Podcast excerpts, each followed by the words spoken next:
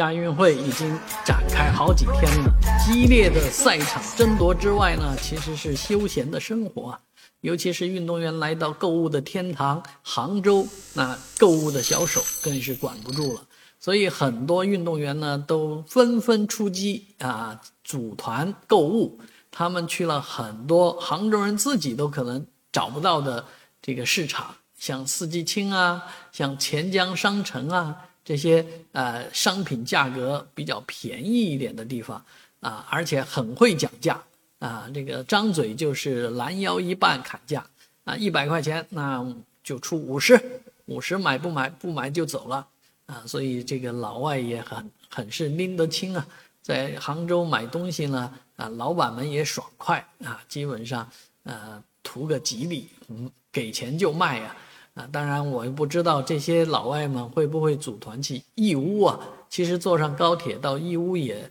非常的快啊，用不了多长时间啊。那有一些这个运动员，呃，灵光一点的，可能自己就呃包个车跑到义乌去采购，那儿才是真正的国际小商品的天堂啊。